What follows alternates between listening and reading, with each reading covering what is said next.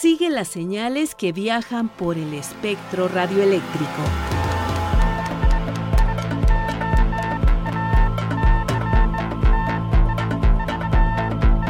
Sintonía libre. Sintonía libre. Un ancho mundo de frecuencias.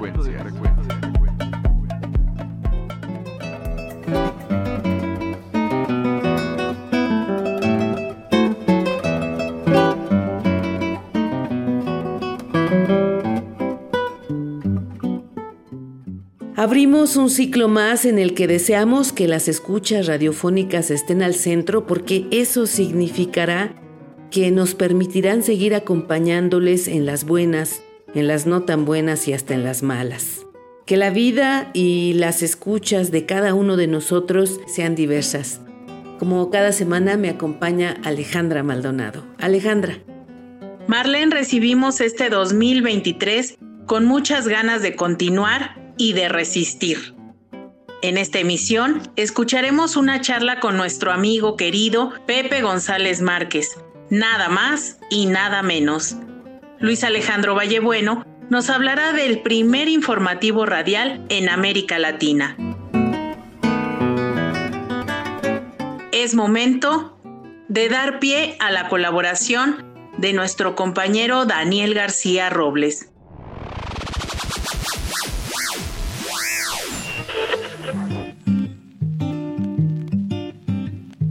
José González Márquez locutor, actor, músico y escenógrafo.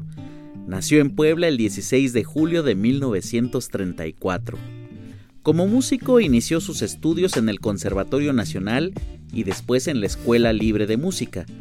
También con vocación teatral, cursó la carrera de escenógrafo, participando como tal en el teatro experimental y en diversos espectáculos.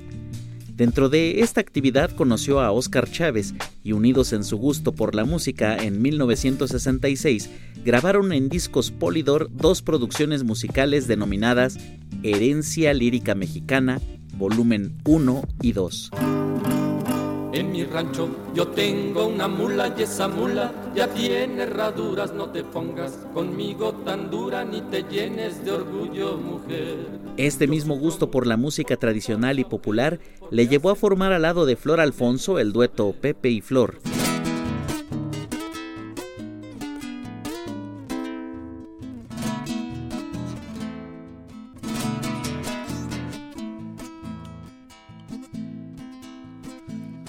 Que te encontrara, mira que nada pasó por mí.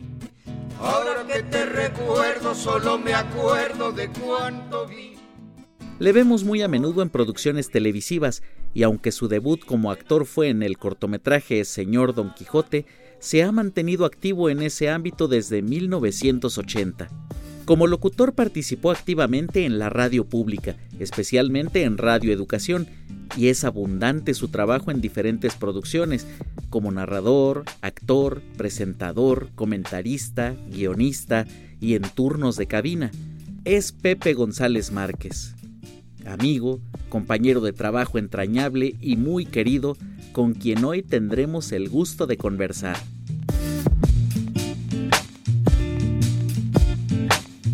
Yo soy Daniel y te invito a que continúes con nosotros. Esto es Sintonía Libre, un ancho mundo de frecuencias. Sintonía Libre.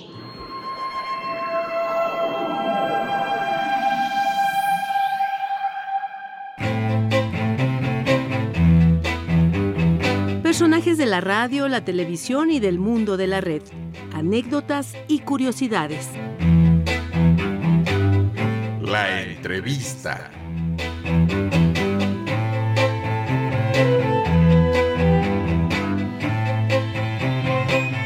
Me da muchísimo gusto tener vía telefónica a nuestro queridísimo compañero, trovador y locutor de Radio Educación con una amplia trayectoria. Estoy hablando de Pepe González Márquez. Pepe, gracias por aceptar la invitación a este programa. Ay, querida, ¿cómo no voy a aceptar? ¿Por qué gracias? Es un lugar en el que sube 33 años, Radio Educación, una maravilla. Cuéntanos, Pepe, ¿cómo es que decides llegar a trabajar como locutor en una emisora cultural? Cuéntanos un poco de tu historia.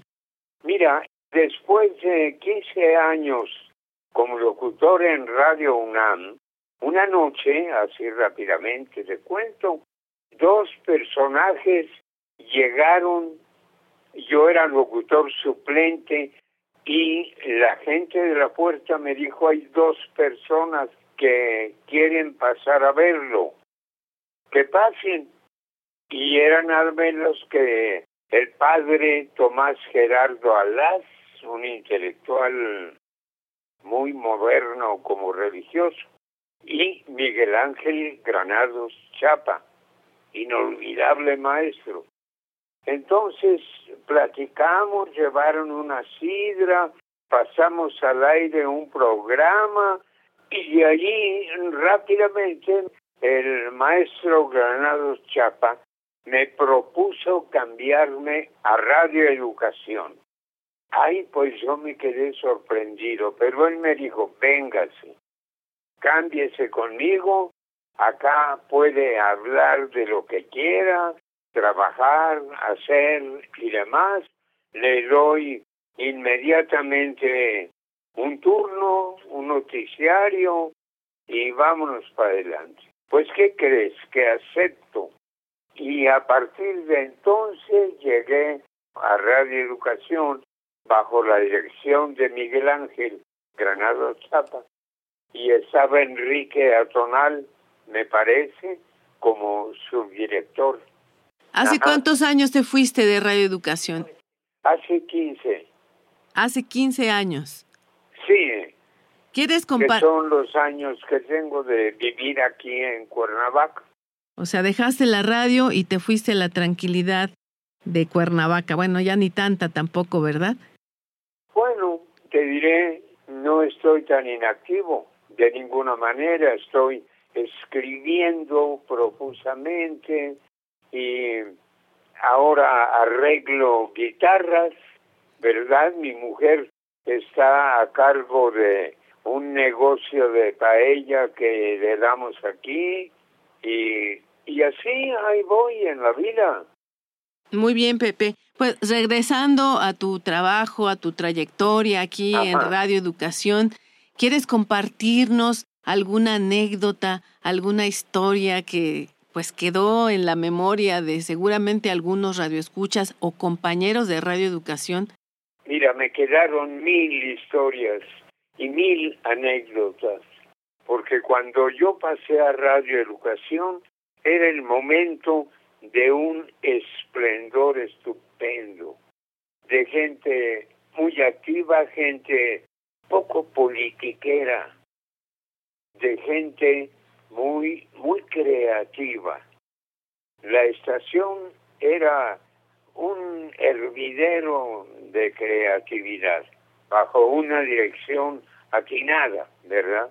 ¿Y al lado de quién te fuiste formando? Ah, bueno, al lado de, inicialmente al lado de Patti Kelly, de Emilio Bergengi, en la cabina. ¿Y de productores? Todos, todos los compañeros que estuvieron eh, como productores. No te sé enumerar tanto compañero que tuve de productor, de guionistas, compañeros operadores, queridísimos, Vaya, no, no, de momento, no, ya, eh, tú sabes, los 90 años afectan. Esto es el capítulo 1 de la serie Drácula. Se graba el 23 de junio del 88. No hay ningún carruaje. Sí, dígame. No lo esperan, Ger. Eh, mire usted. Así que tendrá que venirse a Bucovina o volver mañana o pasado. Mientras hablaba, los caballos empezaron a relinchar y a corcovear locamente. Los campesinos se santiguaban y nos alcanzó una caleza con cuatro caballos.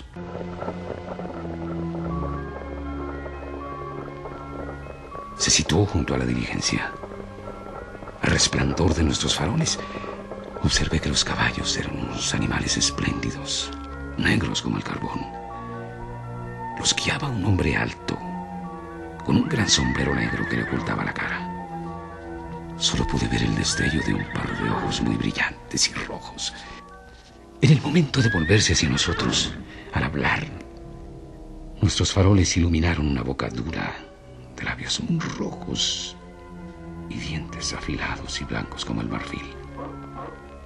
Alguien susurró. Die Taufen reiten schnell. Los muertos viajan veloces. El desconocido conductor oyó evidentemente el comentario, porque alzó los ojos resplandecientes. Le tendieron mis bolsas de viaje con asombrosa prontitud. Él las acomodó en su carruaje. Descendí de la diligencia. Eh, la caleza se había situado muy cerca de la portezuela y el desconocido me ayudó, cogiéndome del brazo con mano de acero. Debía de tener una fuerza prodigiosa. Y sin decir una palabra, sacudió las riendas. Los caballos dieron vuelta. Pepe González Márquez, tu trayectoria en Radio Educación fue larga. ¿Consideras que la emisora siempre tuvo el mismo compromiso con sus escuchas, con sus contenidos, o esto se fue modificando poco a poco? Sí, mira, en Radio Educación siempre ha luchado por tener un compromiso social, ¿sí? Ha sido en ocasiones apagada por direcciones que no son gente de radio que esto es muy importante. Gentes que llegaban a descubrir la radio. Hubo algunos subdirectores, directores que bajaban a las cabinas a ver cómo se trabajaba para enterarse, ¿sí? Entonces yo tuve la impresión de que Radio Educación en el aspecto directivo venía siendo como un premio de consolación para las personas que no habían alcanzado una ubicación bien pagada en el gobierno. Sí, eh, yo tenía la impresión de que les decían, anda, te voy a dar radioeducación, a ver qué pasa. Tú vete allí. Pero hubo también una lucha permanente de personal de radio, de todos nosotros, por superar los puntos de vista de personas que administraban una oficina. Pero radio no era una oficina. Sí, radio era un lugar comprometido con una difusión que fue aumentando hasta alcanzar el nivel casi nacional, me imagino. Y te digo, pero siempre he estado en primera línea de fuego y eso me da muchísimo gusto. Hay compañeros muy combativos, muy creativos. Yo tuve oportunidad de expanderme. Soy gente de teatro, de formación teatral. Por eso fui locutor. Hice mucha, mucha radionovela que gustaron muchísimo. Tuve elencos privilegiados de voces, de buenos actores radiofónicos, que es todo un arte, guionistas estupendos. Y llevé al aire cosas que pensé que eran hermosas, como gente de teatro, leo una novela y la imagino y la hago en la vivencio, la hago mía. Y eso lo llevaba yo a radio. Mi primera radionovela en Radio Educación, aceptada por el señor Granal Chapa, fue El Cerro de las Campanas de Juana Mateos, con un reparto como de 30 gentes muy hermoso, fue una inmensa experiencia y Radio Educación me dio la oportunidad de crear toda esa radio estupenda, ¿no? Actuaron por orden de aparición Emilio Evergenji, Alejandro Tamayo, Francisco Archer, Guillermo Avisaki, Tina French, Bárbara Córcega, Ernesto Yáñez, Genoveva Pérez, Luis Alberto Ojanguren, Eva Calvo, Alejandro Camacho. Participamos en este capítulo Fructuoso López y Salvador Jiménez en los controles técnicos, Isabel Oliver en la musicalización. Adaptación radiofónica de Luisa Chamar. Dirección de escena José González Márquez. Producción Alicia Ibargüengoitia y Raúl Ruiz. Pepe, ¿recuerdas con quién hacías buen equipo? Porque eso es muy importante cuando se trabaja en la radio, en los medios de comunicación, hacer mancuernas, coincidir con la forma de pensar y con los intereses que tienes con los otros. ¿Recuerdas con quién hacías mancuerna y alguna anécdota que nos quieras compartir? Ay, pues, ¿qué te digo? Llegué a hacer mancuerna con Lidia Camacho como productora.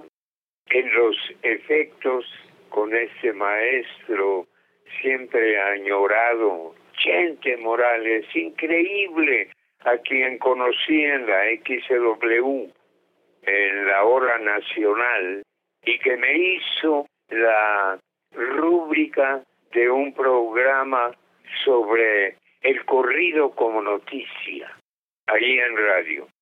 El año de tal, eh, fulano de tal, entró el general Zapata a encontrarse con Francisco Villa y demás. Esta era la noticia el año de tal fecha.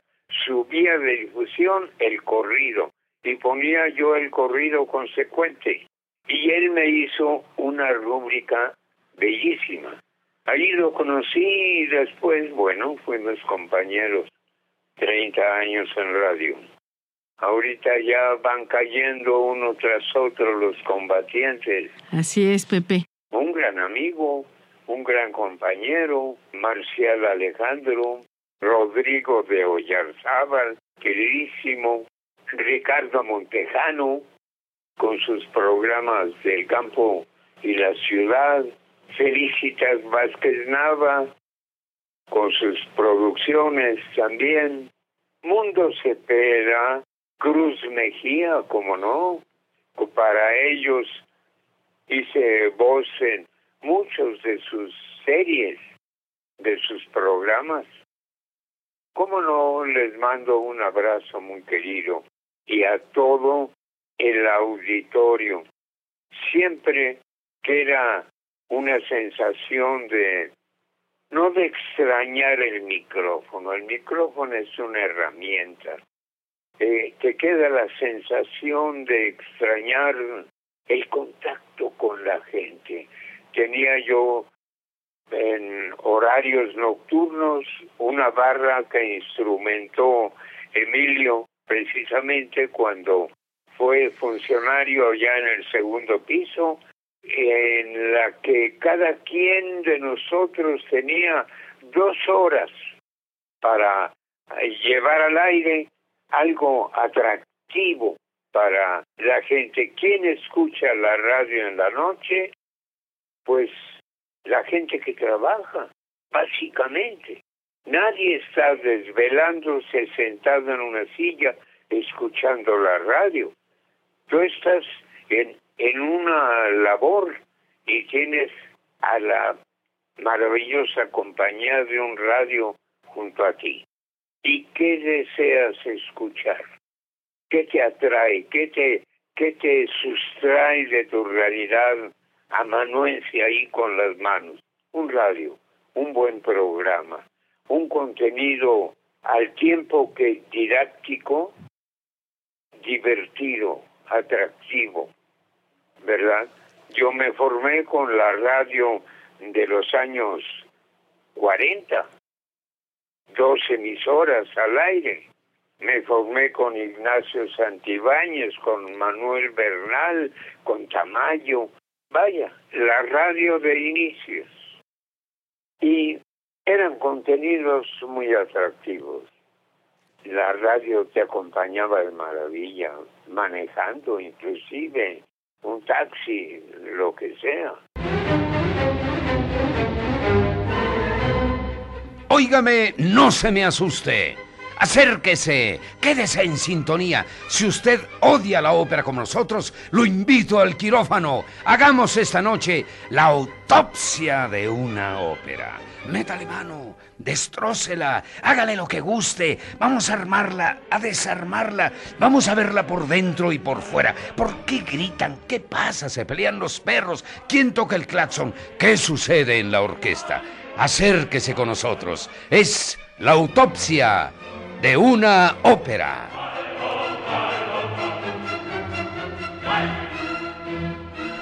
Me gustaría un poco también que nos hablaras cómo combinaste tu profesión como actor, que nos, nos dices, pero también pues eres trovador, te gusta tocar la guitarra. Sí, yo, yo estudié guitarra clásica. Posteriormente conocí a Oscar Chávez nos conocimos en la escuela de teatro.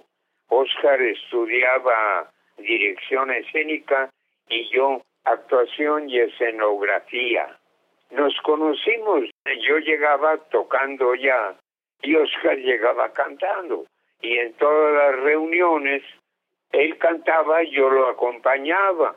Hasta que en Radio UNAM nos escuchó una antropóloga, Lilian Mendelssohn, que nos presentó a André Toffel, un chansonnier, un crooner de los años 40, que era el director de discos de Ángel Records en Polydor.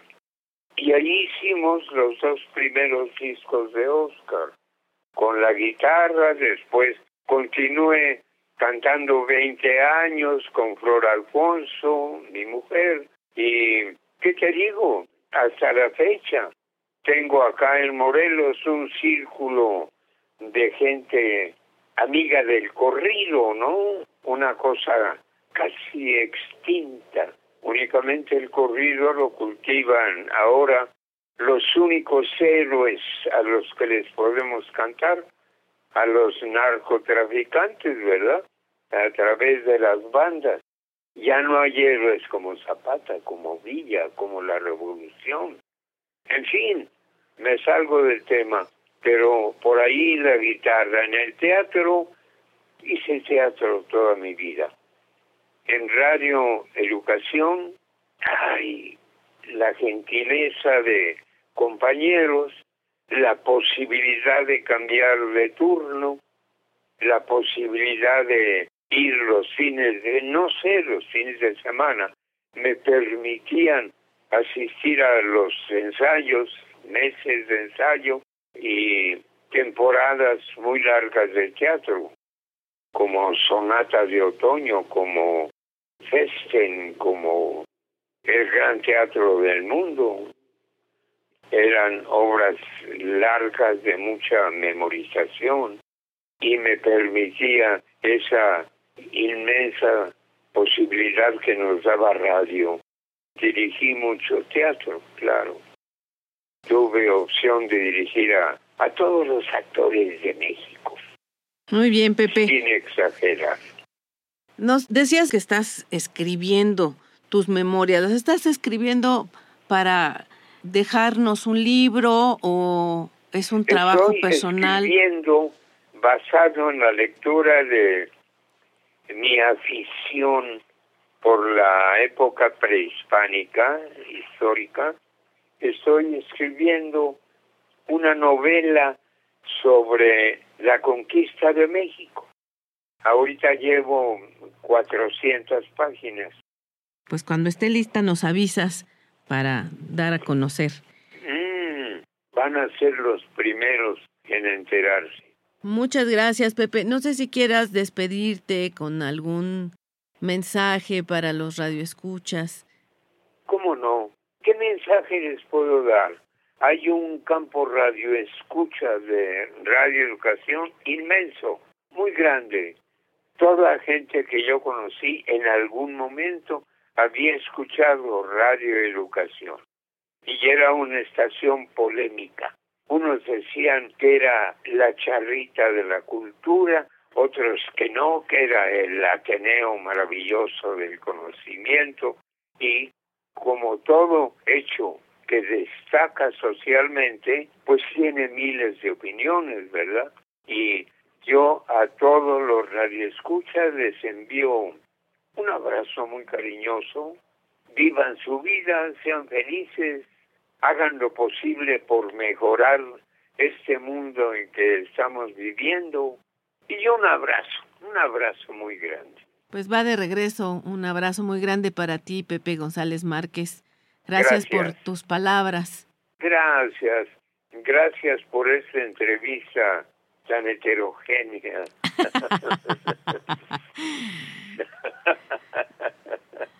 un abrazo. Un abrazo, Pepe. Un beso a todos. Gracias. Anden, sean felices.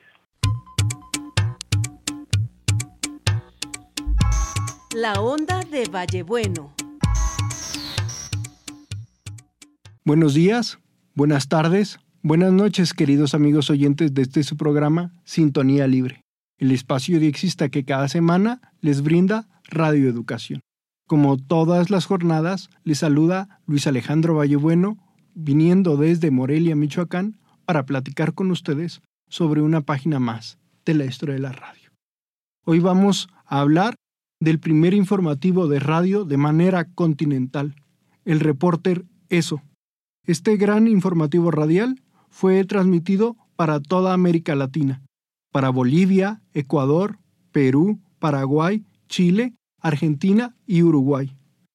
Su primera emisión fue el 31 de agosto de 1941 con los intereses de los Estados Unidos de llevar una verdadera fraternidad panamericana para que le ayudaran como aliados en la Segunda Guerra Mundial. Este informativo fue auspiciado por la ESO Standard Petroleum Corporation y la agencia publicitaria McCann Erickson. Provenía de noticias de la United Press International y tenía el primer lenguaje radial de impacto en el radio por su brevedad y eficiencia. Su primer director fue Jorge Cucho Orellana, venido desde Chile. Entre 1941 y 1952, este importante medio radial fue emitido por Radio Agricultura de Chile y desde 1952 a 1973 fue emitido por Radio Mineria. Hay que recordar que estas dos emisoras chilenas tuvieron gran importancia de cobertura radial y además de contar con emisiones de onda corta que les tuvieron grandes coberturas a nivel sudamericano. Esta red de radiominería tuvo una cadena de 65 emisoras vertidas a lo largo de Bolivia y Chile. Su principal locutor fue Adolfo Yankelevich, publicista y actor de radioteatros. En 1964 y 1967 fue emitido también por televisión en Perú por Radio Panamericana, en Chile por el canal 7 de televisión y por Argentina por Telef. La única locutora fue Soledad de los Reyes, que fue una importante actriz de radioteatros y que fue toda una curiosidad porque fue la primera voz femenina en leer noticias en nuestro continente. Es importante recordar que este boletín era muy importante por su brevedad de seis minutos y tenía cuatro emisiones diarias cada seis horas. Hay que recordar que este programa estuvo vigente hasta el 11 de septiembre de 1973, cuando se da el golpe de Estado en Chile que derrota a Salvador Allende y nunca más volvió a emitirse por radio. Hasta aquí mi recuerdo de lo que fue el reporte eso, el primer informativo de América Latina, y conmigo será hasta la próxima semana. Un saludo mis amigos. Que la sintonía sea libre y las experiencias de escucha compartidas. Te esperamos en nuestra próxima emisión. Así llegamos al final de este programa. Participamos Luis Alejandro Vallebueno, Daniel García, Alejandra Maldonado y Marlene Reyes.